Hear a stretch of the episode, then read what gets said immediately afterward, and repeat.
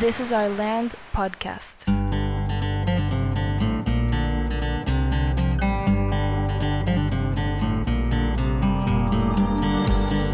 Esto es This is Our Land podcast y en preparación para esta nueva temporada hablamos con padres de familia y estudiantes para conocer las dudas más comunes con respecto a la educación del futuro próximo. Identificamos 10 temas sobre los cuales vamos a estar dialogando con diferentes invitados con el fin de iniciar una reflexión al respecto. En este episodio hablamos con Laura Heredia sobre cómo trabajar con estudiantes que presentan retos de aprendizaje sobre la importancia de hacer equipo entre escuela, familia y terapeuta y también sobre la importancia del desarrollo de las funciones ejecutivas. Laura se ha especializado en psicología neuroeducativa, psicología positiva y coaching emocional. Apoya a familias con terapia familiar y de pareja y también a varios estudiantes con diagnósticos más específicos como depresión, ansiedad y TDAH.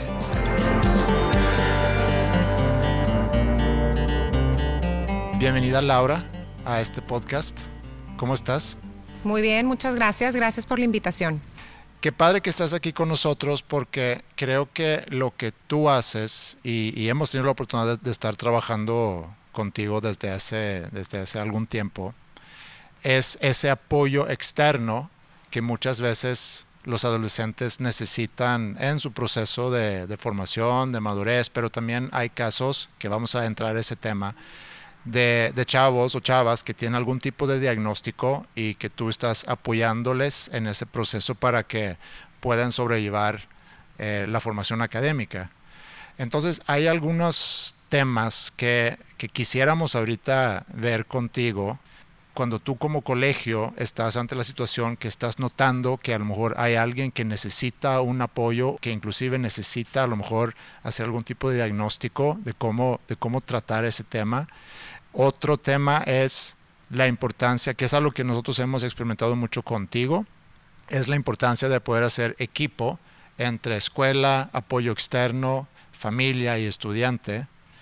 Y luego el tema donde creo que nos gustaría dedicar más tiempo es el trabajo en sí con funciones ejecutivas, porque se puede ligar mucho con algo que vimos en otro episodio con Héctor sobre el proceso de aprender a aprender.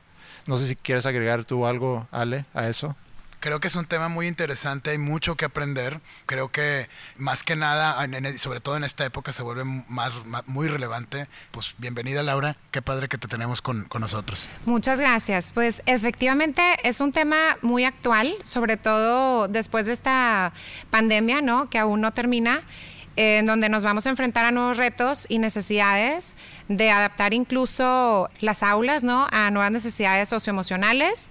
Y, y, bueno, sabemos que se ha disparado la ansiedad, la depresión entre los niños y los adolescentes, entonces creo que esas, esas condiciones diferentes o especiales, ¿no? Pues marcan también la necesidad de hacer las cosas de una manera distinta.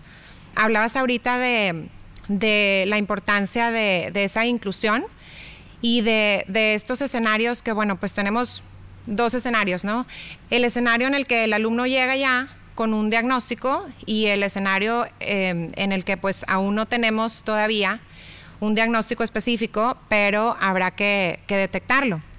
Es, es sumamente importante que que se lleve a cabo un trabajo colaborativo entre maestros y papás para poder ir en esa línea, ya sea detectando o, apoyando, acompañando en, este proceso, ¿no? Creo que algo que para, para una escuela, y no voy a hablar por todas las escuelas, hay escuelas obviamente o instituciones con mucha preparación, con, con todo un departamento de psicología, que su rol es llevar estos casos seguramente. Así es. Pero los que a lo mejor no tienen esa infraestructura, siento yo que puede ser a veces difícil abordar ese tema con una familia e inclusive decirles que consideramos como institución que tu hijo o tu hija debería hacer un diagnóstico porque sospechamos que tiene alguna condición que está obstruyendo su, formación.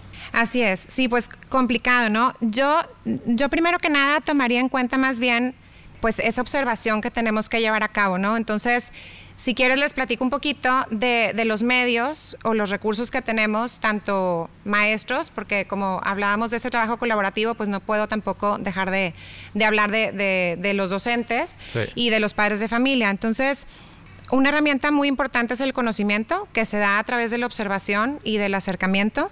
Hay que conectar con ellos y no solamente conocerlos como estudiantes y como alumnos, sino ir un poco más allá, saber qué les interesa, sus aficiones, sus gustos, realmente eh, conocer lo que, lo que les preocupa, lo que está en su mente, en su corazón, eso, eso es importante. Entonces, maestros con vocación, pues yo creo que es esencial, ¿no? Eh, otra parte importante sería el diálogo.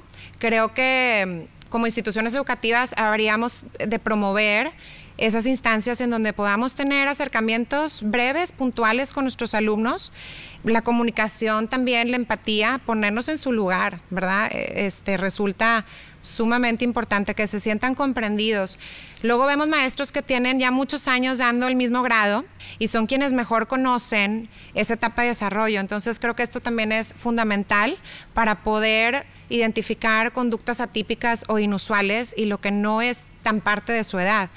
Conocer también su historial académico. Luego también heredamos alumnos y, pensamos que su desempeño es habitual y resulta que, que, no, si lo comparamos algo está sucediendo. Entonces hay que detectar esos cambios, observar dentro y fuera del aula. Luego a veces cuando se les deja participar es cuando podemos también ver sus respuestas, cómo se relacionan con los demás en los trabajos en equipo, en fin, o sea, yo creo que la observación es, un, es una herramienta importantísima. ¿Y cómo podemos detectar eso? Porque entiendo, eh, mucho es observar y creo que ahorita es bien visible ¿no? Ves el niño que llega y está enojado, apaga la cámara, ¿no? está triste, le pregunta si te, no te quiere contestar, como que es, es muy evidente, pero pues me imagino que en un contexto fuera de la pandemia también sucede y a veces es muy difícil detectar o saber como, como docente qué es lo que debes de estar buscando. Claro, yo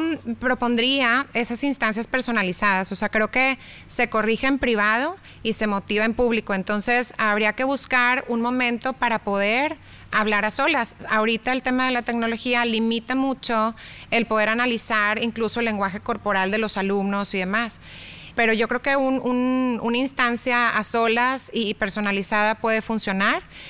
Y bueno, pues yo creo que no podemos tampoco dejar de lado, incluso los papás, conocer la sintomatología básica. O sea, realmente no necesitamos ser expertos, ¿verdad? Porque, pues no, pero sí conocer para poder identificar algunas señales o focos rojos y, poder informar, que era algo de lo que mencionabas tú, que esa viene la parte difícil de, de poder comunicarlo a los padres de familia. Entonces creo que en ese trabajo colaborativo la comunicación efectiva pues es, es muy importante. Yo quiero pensar que si en una escuela se han observado ciertas cosas, creo que un primer paso sería compartir esas observaciones con los papás y luego preguntar si es algo que ellos también han observado en casa, porque sé que tienes ahí tú como que unos focos rojos que igual mencionar cuáles son, que si tanto en la escuela como en casa se reconoce que sí son cosas que hemos observado, cansancio o tristeza, o ahorita vas a complementar la lista,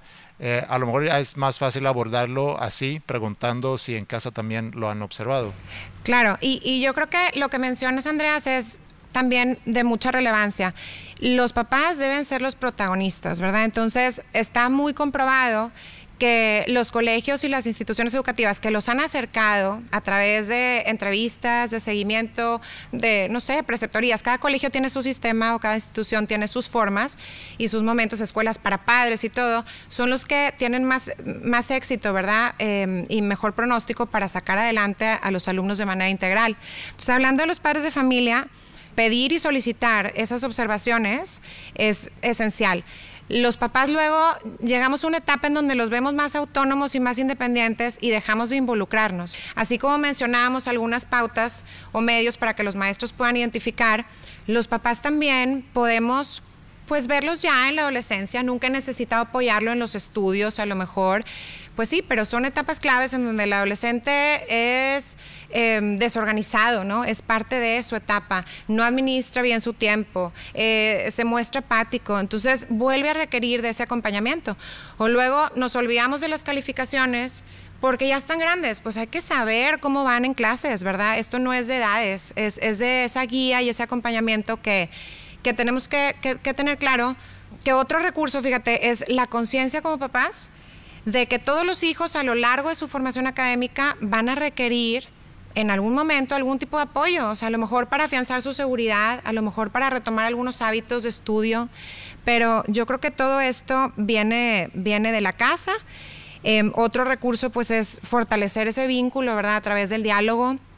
Los papás saber cuestionar a los hijos, no quedarnos con respuestas superficiales, em, ir más a fondo, conocer también la etapa de desarrollo. Me pasa mucho que, de repente los papás alarmados reportan algo y, la respuesta es, es que es, adolescente, o sea, es lo más normal, ¿verdad? Y, otras veces no se reporta algo que ya es un foco rojo y entonces ahí tenemos ya, pues bueno, perdemos un poco de tiempo. Entonces creo que em, esa guía y, también la motivación y los maestros igual, ¿eh? o sea, también aquí aplica para papás y maestros. Cuando nosotros motivamos a un alumno, tenemos la posibilidad de ver si responde positivamente a esa motivación o si no, o si de repente a lo mejor al exigirle un poco, ¿verdad? Muestra una hipersensibilidad, no tolera la sana exigencia o la frustración. Entonces yo creo que todo esto nos da pues una señal de que algo más pudiera estar necesitando. Y, bueno, el tipo de ayuda concierne ya al especialista, pero sí podemos acudir. Entonces, con estas claves pues podemos tener a lo mejor herramientas para, para acercarnos. Ahora, mencionabas los focos rojos, pues la palabra cambio es sumamente importante. O sea, si antes era y ahora no, algo está pasando. Por ejemplo, bajo rendimiento, las calificaciones de los hijos, como decía, sin importar la edad. O sea, hay que saber cómo van. Eh, los cambios en el sueño y en la alimentación, básico. Cambios en el estado de ánimo. Cuando se aíslan, por ejemplo, reprimen, es que ya no comparte ya no baja a comer, ya no convive, se aísla. Ese retraimiento también es un foco rojo. La hipersensibilidad, la irritabilidad, eh, la baja tolerancia, ¿verdad? Ahora, tenemos ahora niños y adolescentes muy poco eh, resilientes, ¿verdad? Entonces hay que educar también en esa antifragilidad y esa, y esa resiliencia. Y bueno, saber con quién se juntan también, eso es otra cosa bien importante. Yo sé que la pandemia complica pero en la medida de lo posible abrir las puertas de la casa para ver cómo conviven los hijos, con quién se están relacionando, si hay cambios en sus grupos sociales. Todo esto creo que es importante, pues en, síntesis hay que estar cerca, cerca, vigilantes, eh, observando cambios y, bueno, lo que comentaba, ¿verdad? Eh, en temas de, del conocimiento y la información, si sabemos que la depresión es la epidemia del siglo, pues saber ¿Cuáles señales serían esas? Algunas ya las comentamos. Y recordar que la confianza se gana. Luego me pasa que los papás o incluso a veces maestros me han dicho, es que Laura, pídele que me lo cuente, ¿no? Pues no, os digo, yo se lo puedo pedir, pero no funciona así, no funciona así. Entonces hay que ganarnos la confianza de los hijos y eso es a, través de la convivencia, de compartir con ellos tiempo. Y, y, cuando nosotros tenemos esa confianza, a veces ellos mismos son quienes se acercan y dicen, algo necesito, algo pasa, necesito ayuda, no minimizar, no minimizar esas solicitudes. Me pasa que es que Laura, tengo tres meses pidiéndole a mi mamá que me lleve con un psicólogo, ¿no? Eh, y luego tenemos doble problema, ¿no? Lo que ya se había presentado, la sintomatología con la que llegan, y aparte, pues un deterioro en la relación. ¿no? De, entre mamá o papá, quien se lo haya comunicado, porque a lo mejor sin malas intenciones queremos buscar resolver y, a veces pues sí se necesita un apoyo adicional. Sí, es, es muy complejo porque el adolescente no sabe cómo es ser un adulto todavía y como adultos es muy fácil que nos olvida cómo éramos nosotros como, como adolescentes. Y, muchas de las cosas que dices ahorita, el, el, que, ¿cómo estás? Bien, ¿cómo te fue? Bien. ¿Y, y qué hicieron? Nada. Entonces, esa comunicación y esa, que tampoco es una obligación, no, es, no es algo porque tú eres mi hijo, tienes la obligación, o mi hija, tienes la obligación de contarme lo que yo te voy pidiendo que me cuentes. Eso es algo que yo ojalá haya construido a lo largo del tiempo, que exista esa apertura, esa confianza y que se abre fácil ese diálogo. Otro es que también como adolescente, pues lo último que quieres es tener un maestro o papás muy encimosos, porque estás justamente buscando esa, esa liberación, esa independencia. Entonces sí es, sí es complejo, pero me llevo de esta parte que tienes que construir mucho en la relación, que también es algo que nosotros desde, desde el primer día tenemos muy claro que entre mejores relaciones podemos construir con cada uno de los chavos, pues más fácil o más probable es que podemos luego hacer algún tipo de cambio en sus vidas porque ya tenemos esa, ese diálogo pues andando. Claro. Y bueno, eh, hablamos ahorita un poco sobre las sobre los focos y lo que en, la escuela podemos detectar, inclusive en casa, que creo que va para ambos. Es muy importante estar muy atentos a eso y luego ya buscar el apoyo y la ayuda en el momento que, detectamos todo eso. Mencioné al, al inicio como un colegio debe de prepararse cuando ya se sabe que, mira, va a empezar un chavo, una chava que tiene déficit de atención, tiene hiperactividad o puede ser otra cosa. Y ahí, ¿qué recomendaciones le das tú a, a, los colegios? Si resumo a lo mejor los elementos que tendría que tener una institución, pudiéramos hablar de la vocación que mencionábamos.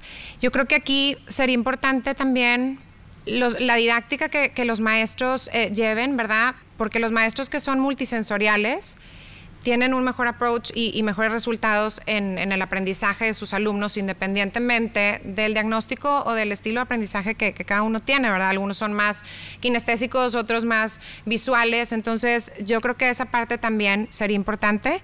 También la flexibilidad en el sistema de evaluación. O sea, nadie quiere sacrificar la calidad educativa, eso queda muy claro. Y, no es eso lo que se pide, pero sí a veces, llegando a cumplir las metas y los objetivos curriculares, hay diferentes formas de evaluar. Entonces, esa flexibilidad le ofrece al alumno la posibilidad de demostrar lo que sí sabe y que el instrumento estandarizado pues no le permite demostrar. Entonces, creo que por justicia esta flexibilidad se vuelve necesaria en ciertos casos. A veces es una excepción en tiempo, a veces es una modificación en forma y, bueno, soy súper partidaria de la excelencia académica y de la, de la exigencia, pero creo que hay que saber exigir y evaluar de las formas adecuadas según las necesidades de cada, de cada quien. Las instancias para papás, obviamente, o sea, como comentábamos, las instituciones educativas que acercan a los padres de familia pueden sacar adelante mejor estos casos, ¿no? Siempre recordar que, que secundamos la labor que los papás protagonizan y, y darles este lugar. Y yo por experiencia creo que la comunicación entre la parte académica y, el equipo psicopedagógico es clave los académicos no están obligados a entender un diagnóstico o a comprenderlo, sí a respetarlo. Entonces, por experiencia me ha tocado que los colegios en los que tenemos resultados muy positivos tienen una relación muy armoniosa y además la parte académica sabe reconocer con humildad las recomendaciones y, y, ponerlas en práctica cuando vienen de, de, un departamento psicopedagógico. Ahora sí, la institución es pequeña, tiene que haber alguien con esa responsabilidad y ese cargo.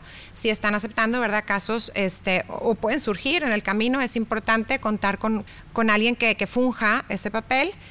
Y, y, que puedan también llevar esa comunicación a cabo, ¿no? Sí, que nos lleva realmente al otro tema que teníamos eh, anotado para esta conversación contigo, que es la importancia precisamente de hacer equipo. En, en, nuestra experiencia nos ha servido mucho el poder tener esa comunicación tan abierta, tanto con el estudiante como con su familia, como el apoyo externo.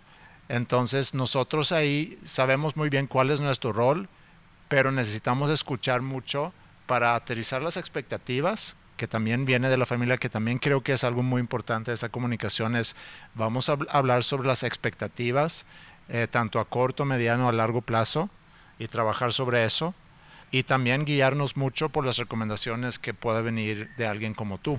Hablas de esta sinergia, ¿no? En, en la comunicación entre papás, escuela, alumnos. Algo importante sería, pues, los maestros comunicar siempre de forma oportuna yo sé que a veces tenemos este temor de, abordar temas como más sensibles o de compartir observaciones que a lo mejor requieren de un manejo con más delicadeza. Sin embargo, creo que hay que hacer las cosas aunque a veces tengamos miedo, ¿no? O sea, es mejor. Lo único que no es opción es dejar de informar, precisamente porque privamos a los papás de poder cumplir con su paternidad, básicamente, ¿no? Entonces, otra cosa importante de los maestros, pues lo que hablábamos, ¿verdad? De ser conscientes de, de que secundamos la labor y los papás, saber escuchar, las observaciones de quienes comparten el aula, ¿verdad? Porque luego a veces como papás podemos observar que se comportan diferente y eso no significa que, que no sea una realidad. ¿No? Los, los, niños y los chavos se desenvuelven de manera distinta en diferentes esferas. Entonces, vale la pena que, que como papás sepamos escuchar. Sé que a veces es difícil aceptar, pues, retroalimentación, ¿verdad? O escuchar eh, observaciones que a lo mejor impactan en la, eh, sí, la percepción que yo tengo de mi hijo, pero vale la pena. Y yo creo que otro tema que, que ahorita surge este, es la normativa. O sea, los papás que tienen una normativa muy clara apoyan mucho a el trabajo en equipo del colegio, porque si en casa ponemos normas claras, afianzamos la seguridad de nuestros hijos y podemos abrir camino para que en el colegio o en, o en su escuela puedan trabajar, ¿no? Como equipo, pues yo creo que es importante generar planes de acción, es importante darle seguimiento a esos planes de acción a través de las entrevistas. Otra cosa, yo creo que sería importante reconocer las omisiones, tanto nosotros como papás, oye, fíjate que esto no lo estamos haciendo, o sea, tienes razón, nos falta actuar, nos falta a lo mejor trabajar esta parte, porque de ahí parte el cambio. Sí, este, si no reconozco, ¿cómo comienzo a, a cambiar, no? Eh, enseñar a los hijos también a hacer autoevaluaciones. Los maestros lo saben hacer bastante bien porque a eso nos dedicamos a enseñar a evaluar, pero los papás también, o sea, revisar esas metas con los hijos, ¿verdad? En, en el ámbito social cómo vas con los amigos, qué crees, qué consideras. Todos esos son apoyos que si bien parece que son muy distantes a la sinergia, pues realmente nos aportan más de lo que creemos porque nos permiten tener mayor alcance. En el manejo eh, por ejemplo, en las entrevistas, ¿no? Sí vale la pena involucrarlos a los alumnos. En el colegio mis hijos se llevan a cabo entrevistas en donde ellos mismos generan sus planes de acción. Entonces, hacen una autoevaluación previa y luego la comparten con el maestro primero, que ya la revisó, y, y con sus papás que están ahí junto a él, y sirve bastante. Lo que no se recomienda es ridiculizarlos, ¿verdad? O sea, jamás evidenciar, porque en este proceso pues hay que, hay que saber acompañar. Sí, y, y, ayudarles a construir esa autoconfianza, autoestima que a final de cuentas necesitan. Claro. Y, y, igual en esta sinergia vale la pena mencionar que el tema, el cariño, ¿no? El cariño es para mí esencial. Maestros, papás que saben demostrar el cariño, apuestan, apuestan y, y la fe también es un recurso bien importante, ¿no? Es, te quiero y estoy aquí, no importa cómo salgas, no importa cómo vayas, ¿no? Por quien tú eres y por lo que tú puedes lograr. Entonces, no nos podemos olvidar tampoco de esta parte humana, sí. de las relaciones cercanas y humanas que tenemos que tener para poder ayudar. El, el enfoque, a final de cuentas, es en la persona. Y lo que, uh -huh. lo que buscamos es ayudar a que esa persona pueda crecer y que pueda tener, como decías tú en, en algún episodio, que pueda tener éxito, lo que significa tener éxito, ¿no? Pero sí, Sí, de acuerdo. Yo creo que eh, la parte este de, del amor, de estar presente, siempre va a ser lo más importante. La compasión, inclusive, ¿no? Entender que, que como papá y como, como maestro también, que pues la situación que está viviendo el adolescente es muy compleja y muchas veces él ni siquiera sabe, él no entiende por qué está viviendo, por qué está pensando, por qué está sintiendo tal. Y a veces me da la impresión que, que nosotros como adultos tomamos primero un rol de tratar de adivinar, ¿no? Y, este, y ahí es donde se vuelve también más complejo. Pero creo y coincido con lo que ustedes dicen, la importancia de la comunicación entre todos los miembros o, o todos los que formamos parte del proceso y también a, a hacer énfasis en el estudiante, porque al final de cuentas el estudiante es por quien todos estamos discutiendo, por quien todos estamos pensando y tratando de, de mejorar, pero tiene que haber una actitud y un involucramiento de, su parte, ¿no? Sí, digo, porque se vuelve imposible ayudar a alguien que no quiere ser ayudado, entonces también eso es parte del, del proceso. Y con mucha frustración y desesperación y demás, pero no hay que rendirse. Así es. Sí, pues involucrarlos en su proceso de mejora y apostarle y creer en el cambio, ¿no? Si, si no creyera yo en el cambio, no me dedicaría a lo que hago, entonces creo que es importante. Algo que platicamos, lo mencioné hace rato con Héctor Cabrera en el episodio donde hablamos sobre la importancia de aprender a aprender y generar aprendizajes durante toda la vida. Eh, hablamos sobre las metodologías, las habilidades que necesitamos desarrollar para poder generar aprendizajes. Eh, yo sé que tú trabajas mucho con el desarrollo de funciones ejecutivas. No sé si quisieras nada más dar como el, el ¿cómo se llama? Elevator pitch de... ¿Qué son? ¿Qué son? Sí. Ok, ¿qué son las, eh, las funciones ejecutivas? Bueno, pues una definición simple sería eh, hablar de habilidades cognitivas sin separar tampoco la parte emocional, porque es, un complemento que nos permite nos permiten adaptarnos a nuestro entorno incluso de manera psicológica. Entonces, realmente son importantísimas las funciones ejecutivas y su desarrollo porque van de la mano la motivación y prácticamente pues a nuestro sentido de supervivencia y, y a ese sentido de vida, ¿no?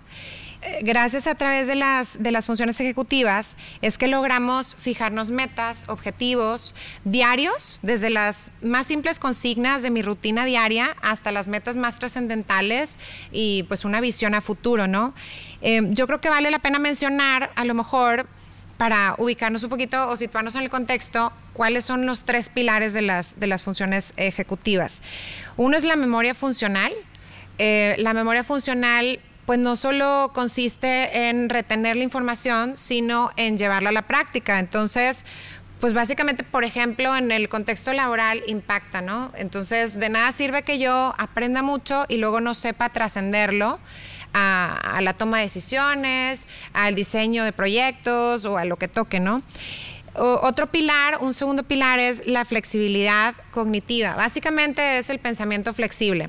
Entonces, por ejemplo, en lo social, puede impactar hasta en un noviazgo, ¿no? Si yo no escucho la contraparte y sé aceptar, o en la resolución de conflictos, tener este enfoque, otras perspectivas, encontrar otras alternativas y soluciones, eso vendría siendo el pensamiento flexible. Luego también tenemos pues a veces el área de oportunidad y entonces tenemos un pensamiento rígido y eso está muy asociado, por ejemplo, con la ansiedad. O sea, la gente que presenta un pensamiento rígido e inflexible genera mucho más ansiedad. O el perfeccionismo también, ¿verdad? Muchas veces decimos, nos preguntan en una entrevista de trabajo, oye, cualidades, ¿no? No es que soy muy perfeccionista, o sea, yo lo vería como un rasgo de un pensamiento inflexible. Entonces, y por último, que a mí me parece que es el más importante, pero bueno, dependiendo del contexto, el control inhibitorio, que habla pues del autocontrol, esa capacidad de poder regular nuestras emociones. Entonces, imagínate tú si estos tres pilares conforman las funciones ejecutivas, pues qué tan importante es, ¿no? Desarrollarlas a lo largo de la vida. Se desarrollan como a través de las experiencias a través de las experiencias y, pues de diferentes acciones ¿no? que, podemos también pues llevar a cabo. ¿Cómo lo relacionas o cómo lo trabajas tú para conectarlo con el proceso generar nuevos aprendizajes o, directamente con el proceso académico inclusive, del, trabajo en la escuela? Bueno, algunas funciones ejecutivas, por ejemplo, son el razonamiento, la planificación, la capacidad de comenzar a ejecutar una tarea y luego mantenerse en ella, el poder tomar decisiones, esta parte del pensamiento flexible que, veíamos, la organización, la memoria. Entonces, pues en, terapia sí se, sí se trabaja todo esto a base también de lo que comparten ellos de sus experiencias.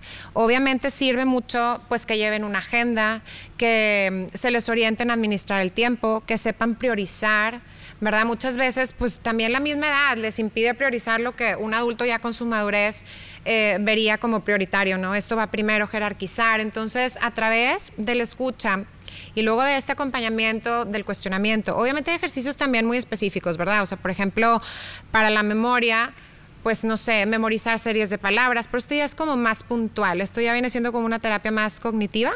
Yo creo que aquí valdría la pena destacar que si bien hay terapias específicas, porque hay diagnósticos que impactan directamente las funciones ejecutivas, como por ejemplo un déficit de atención o este, un autismo, ¿verdad? Incluso la depresión y la ansiedad inhiben las funciones ejecutivas, ¿verdad? Un, un alumno que está pasando por una tristeza importante, ni retiene igual, ni tiene la capacidad de memorizar igual. Cabe mencionar que, que si bien es cierto que se puede trabajar en terapia, eh, los papás juegan un papel súper importante porque hablábamos de este rol de mm, protagonizar y de que se desarrollan las funciones ejecutivas a lo largo de la vida. Sí hay etapas eh, clave para poder trabajarlas, pero como comentábamos, pues si le apostamos también a la prevención, entonces, ¿qué haríamos o qué podemos hacer en casa, no? Cuando hay un diagnóstico, pues igual, estas mismas recomendaciones que, les puedo compartir. Y en temas de prevención, eh, lo mismo, ¿no? Yo creo que hay que procurar un entorno sano y armonioso, siempre en casa. Está súper comprobado que los gritos, la violencia, todo esto impide el, el sano desarrollo de las funciones ejecutivas. Entonces, vamos moldeando el cerebro de los hijos a través de las experiencias, ¿no? Promover rutinas ordenadas de sueño, de alimentación y ejercicio. Estas cosas también se revisan en los planes de acción, eh, en sus sesiones, ¿verdad? Con, con el especialista. Y se, se procura también ir revisando, ¿no? Que estén teniendo una, una rutina ordenada de sueño. Fuimos hace poco con una hija que tengo, adolescente, la mayor, al dermatólogo y me llamó mucho la atención porque me decía, es que Laura, estamos llenos de casos ahorita de problemas en la piel. Y yo dije, bueno, eso siempre ha existido. Me dice, no, pero ahorita más que nunca, porque los niños y los adolescentes están durmiendo muy poco y durante las noches se da esta regeneración celular. Entonces, yo igual en, términos eh, pues cognitivos, la consolidación del aprendizaje se da en el sueño. Creo que esto es bien importante, mucho más de lo que consideramos. Incluso yo diría, si hay problemas, no sé, de un insomnio para conciliar el sueño y se vuelve un constante, habría que acudir, ¿no? Yo creo que algo, algo que, que, que decías hace rato también de, la importancia de, de, las herramientas que tenemos disponibles. Y ahorita que decías eso, yo me acuerdo el momento en que aprendí a utilizar la agenda cambió mi vida completamente. Y al día de ahorita pues, lo primero que haces es revisas tu agenda, ya sé qué voy a hacer, ya puedo planear mi semana y, eso. ¿Hay algún momento donde debes de empezar a, a, a, incorporar esas herramientas? Porque también me imagino que todo esto de mind mapping, estas herramientas que nos ayudan a priorizar, pues sin duda son, son buenísimas. Pero ¿en qué momento empiezas a utilizar? ¿Tiene que ver con tu madurez? O hay que empujarla en alguna etapa de su desarrollo o cómo es, cómo funciona? Está muy interesante la pregunta. Yo creo que desde siempre, ¿no? O sea, no hay desde chiquititos, desde que no tienen esa noción espacio-temporal, ¿no? Hay que llevarlos a, a, a saber cuánto tiempo te tardas abrochándote las agujetas, ¿no? Este, o cuánto tiempo te llevaste, o sea, ubicarlos en el tiempo y en el espacio desde que están pequeñitos hasta los más grandotes. Luego tenemos adultos que hoy, hoy, ¿qué día es? ¿Qué? Entonces, yo creo que sirve, eh, igual en las escuelas, por ejemplo, llevan agendas, ¿no? Muchas veces. Sí. Pero también habría que complementarlo con los pendientes personales, ir orientándolos para que plasmen ahí también, no nada más sus tareas académicas, sino también otro tipo de metas y consignas. Eh, a veces yo recomiendo algunas agendas para que lleven en donde también hay espacios para sus metas personales y sociales y ellos solos van generando y aprendiendo a hacer planes de acción. Una de las preguntas que he tenido también últimamente que está relacionado a esto es con la integración de la inteligencia artificial es cada vez más fácil poder dar seguimiento a muchas cosas, ¿no? Sabes, programas en, un calendario y ya sabes que se va a repetir y casi no tienes que involucrarte mucho mientras vayas siguiendo la agenda, prendes la agenda y ya sabes qué tienes que hacer. Mi gran pregunta es si hay algún momento donde tienes que desarrollar alguna habilidad o que dejas de desarrollarla si se lo dejas todo a la inteligencia artificial, por ejemplo. O sea, si dependes todo de la tecnología, no estás tan consciente y no estás desarrollando o aplicando ciertos procesos que si no tuvieras una computadora, pues tienes que aprender. Por ejemplo, en el caso de, de navegar en la ciudad. Tú vas a ir a, una, a tu casa de tus abuelitos, ya sabes la dirección, te sabes el camino porque lo has, lo has transcurrido de, o lo has recorrido desde que estás chiquito. Ahora prendes el Waze y te lleva a, a, donde vas y ni siquiera pones atención. Y algo que me llamó mucho la atención, hablando de este tema, es, le preguntaba a, a un estudiante por dónde era donde vivía. Me, me estaba haciendo referencia a un parque. Le decía, bueno, ¿en dónde está ese parque? Me decía, pues por esa calle, eh, la, la calle principal, esa que, donde está el súper, ¿no? Pues bueno, es que hay muchos supers, ¿no? Claro. Y es como, ¿qué tan sano es depender de, la tecnología? Justos medios, justos medios porque eh, es cierto, todo lo que no se utiliza se atrofia, igual el cerebro, ¿no? Entonces, hemos abusado. Antes no sabíamos los teléfonos de la amiga, de la abuelita, de todo mundo. Y ahorita hay gente que no se sabe ni el suyo, ¿no? A ver, dame tu teléfono y es, "Eh, déjame lo reviso, lo tienen grabado. Entonces, es importante porque hay que exigirnos, ¿no? Pensar, razonar.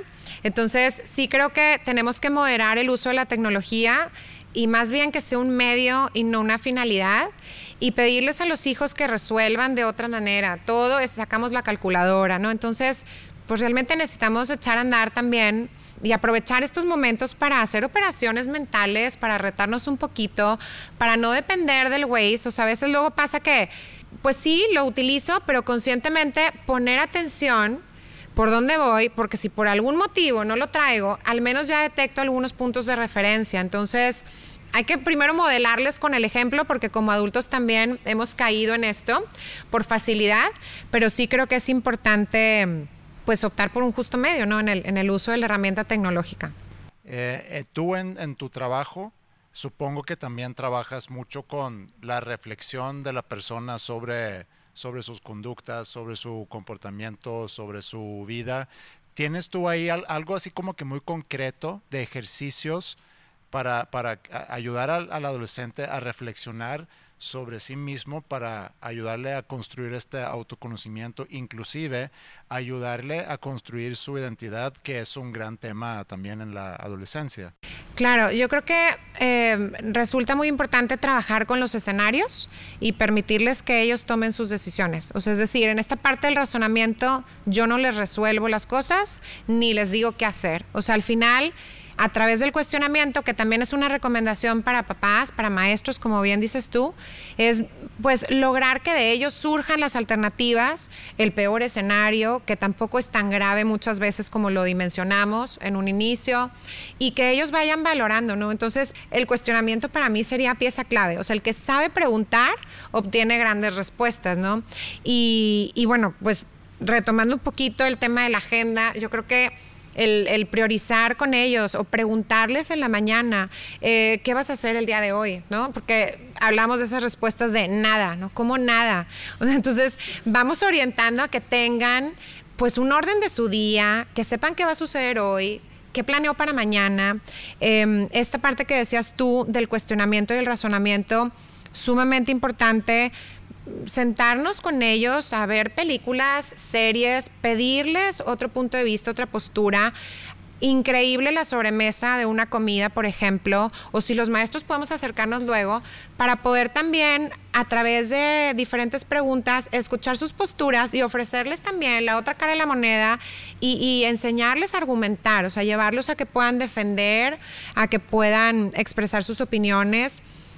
Eh, yo creo que el, el, deporte también pues mejora mucho el rendimiento cognitivo, entonces es algo que promovemos mucho. Yo, por ejemplo, si tienen algún partido es no vengas a la sesión hoy, vemos mañana, ¿no? A ver cómo le hacemos, aunque esté la agenda muy apretada y saturada, pero, pero no sacrificar también eh, desde sus actividades sociales, ¿verdad? Lo que tengan, porque eso también es terapéutico. Eh, sus clases, por ejemplo, de instrumento, la música, el arte, maravilloso. Bueno, has compartido ahorita mucha información muy valiosa, Laura, y tratando de como que ir concluyendo, resumiendo un poco, eh, hablamos sobre la importancia que las escuelas estén atentos, pero no solamente los, las escuelas, sino también en casa, que estemos atentos sobre todo a los cambios que podemos detectar en, en un adolescente o en algún cualquier joven realmente. Mencionaste algunos focos rojos. Hablamos también sobre la importancia de hacer equipo, hablamos sobre la importancia de las funciones ejecutivas y también sobre y, eso es realmente donde yo me quisiera ahorita detener, porque es la importancia de construir relaciones. Y yo sé que el construir relaciones en una familia no siempre es fácil. me gustaría que tú platiques un poco sobre cuáles son cosas así muy concretas, que a lo mejor para papás que están escuchando dicen, es que mi, mi hijo o mi hija no me cuenta nada, no tenemos una interacción. ¿Cuáles son cosas que pueden empezar a hacer para buscar construir o para poderse acercar más? Mira, algo que me funciona de forma maravillosa es obviamente trabajar la parte emocional, ¿verdad? La inteligencia emocional. Sirve pues compartir tiempo de calidad. ¿verdad? Entonces, en sus sesiones que se sientan cómodos, comprendidos, escuchados, hay tres pasos que yo creo que funcionan muy bien. Es escuchar, es el número uno, escuchar, empatizar y después orientar el hacer. Claro que para esto tiene que haber pues un entorno que favorezca el diálogo y la comunicación. Entonces, eh, herramientas puntuales. Los juegos de mesa a mí en terapia me funcionan de forma increíble, porque cuando yo cuestiono, por ejemplo, incluso a un hijo, oye, ¿qué pasó? ¿Por qué lo hiciste? y tal, a veces intimido, ¿no? Entonces, que, no se trate de un interrogatorio. Muchas veces el poder estar con ellos compartiendo un rompecabezas, un juego de mesa, que ahorita les recomiendo algunos más puntuales de estrategia buenísimos, se da un doble enfoque. Entonces, mientras acomodas la pieza, oye, mijito, a ver, platícame, ¿no? O sea, ¿qué pasó con tu hermano y tal? Entonces, el poder ocupar las manos muchas veces eh, facilita la comunicación. Cuando vemos lo que mencionábamos, películas y series, miren, juegos de mesa en Amazon hay muy padres opciones. Está una serie que se llama Think Fun. De, de, juegos de estrategia, de lógica, de padrísimos, ¿no? Hay otra serie también de juegos que se llama Smart Games. Luego nada más conocemos el uno, no sé qué otro conozcan ustedes, el Monopoly y ni los jugamos. Entonces, este, el Sequence, por ejemplo, pero yo les puedo dar nombres que a lo mejor nunca han oído, como el Dicios, Gravity Maze, o sea, hay muchas, muchas opciones muy padres dicen de 0 a 99, entonces sirven para todas las edades y para mi gusto compartir el juego con los hijos, permitirles también aburrirse, eso también es bien importante para que podamos intervenir. En cuanto a los hábitos de estudio, pues sí procurar asesorarlos en el espacio de estudio, en que sepan invertir tiempos justos, en que tengan un corcho, agenda, alarma, lo que habíamos platicado que sepan improvisar también. Muchas veces los saturamos de actividades y no les permitimos tener como este espacio para crear, para generar ideas. Entonces creo que todo esto sirve mucho. Pero sí te puedo decir, lo más importante es saber llegar a sus emociones. O sea, creo que el trabajo de la inteligencia emocional, pues bien lo veíamos, el autocontrol y el regular las emociones es uno de los pilares pues más importantes que nos permite también poder funcionar, ¿no? A través de las, de las funciones ejecutivas y de las habilidades cognitivas. Sí, y otra cosa que hace rato, no sé si tú lo mencionaste, Ale, o, o, si fuiste tú, Laura, el, el, estar al pendiente de los avances es no solamente el ya cuando no se entregó o cuando ya llegó la calificación, es decir, ¿por qué no hiciste tus tareas? O ¿Por qué no estudiaste? ¿Por qué no preparaste? ¿Por qué no? Etcétera, ¿no? Hablando de la agenda, como papá, de alguien que a lo mejor está batallando un poco con, esa función de llevar una agenda y de planear su trabajo, creo que es muy válido y, una oportunidad a lo mejor para entablar una conversación, aunque no es el tema quizá más divertido de hablar sobre la escuela, pero es, es tratar de anticiparse un poquito y, poder ayudarle a alguien a llevar su agenda, a planear su, su tiempo yo creo que el reto es llegar a tiempo, ¿no? Llegar a tiempo y para eso tenemos que estar. Si me permiten, les hago una recomendación. A mí me encantaron los libros de, Leonard Sachs. Hay tres. Uno se llama The Collapse of Parenting, que me súper encantó. Ofrece primero un escenario muy real de todo lo que está pasando. Y si bien pues no mencionan así como tal cual las funciones ejecutivas. Eh, la realidad es que ahí están inmersas, ¿no? Entonces, luego propone soluciones. Y hay otros dos libros que él tiene, uno se llama Boys Adrift y Girls on the Edge, que también de forma diferenciada puede aportar mucho para esta parte que dices de, acompañar, de llegar a tiempo, em, más vale antes que después, entonces, pero esto pues solo nos los da la presencia, ¿no? El poder de la presencia, que ese es otro libro también que me encantó de Daniel Siegel. Y bueno, él hace referencia a cómo la presencia de los padres va moldeando el cerebro de los hijos y configura las personas que van a llegar a ser. Entonces, creo que tenemos en nuestras manos eh, un, reto muy complejo que la pandemia complica, pero que también ofrece una gran oportunidad que es volver al lugar de donde venimos todos, que es la familia. Entonces, sí creo que si bien esto era también un tema académico, pues bueno, en este protagonismo de los papás y en esta comunicación con el colegio, eh, estoy segura que es, un, es una labor muy compartida, ¿no? Sí.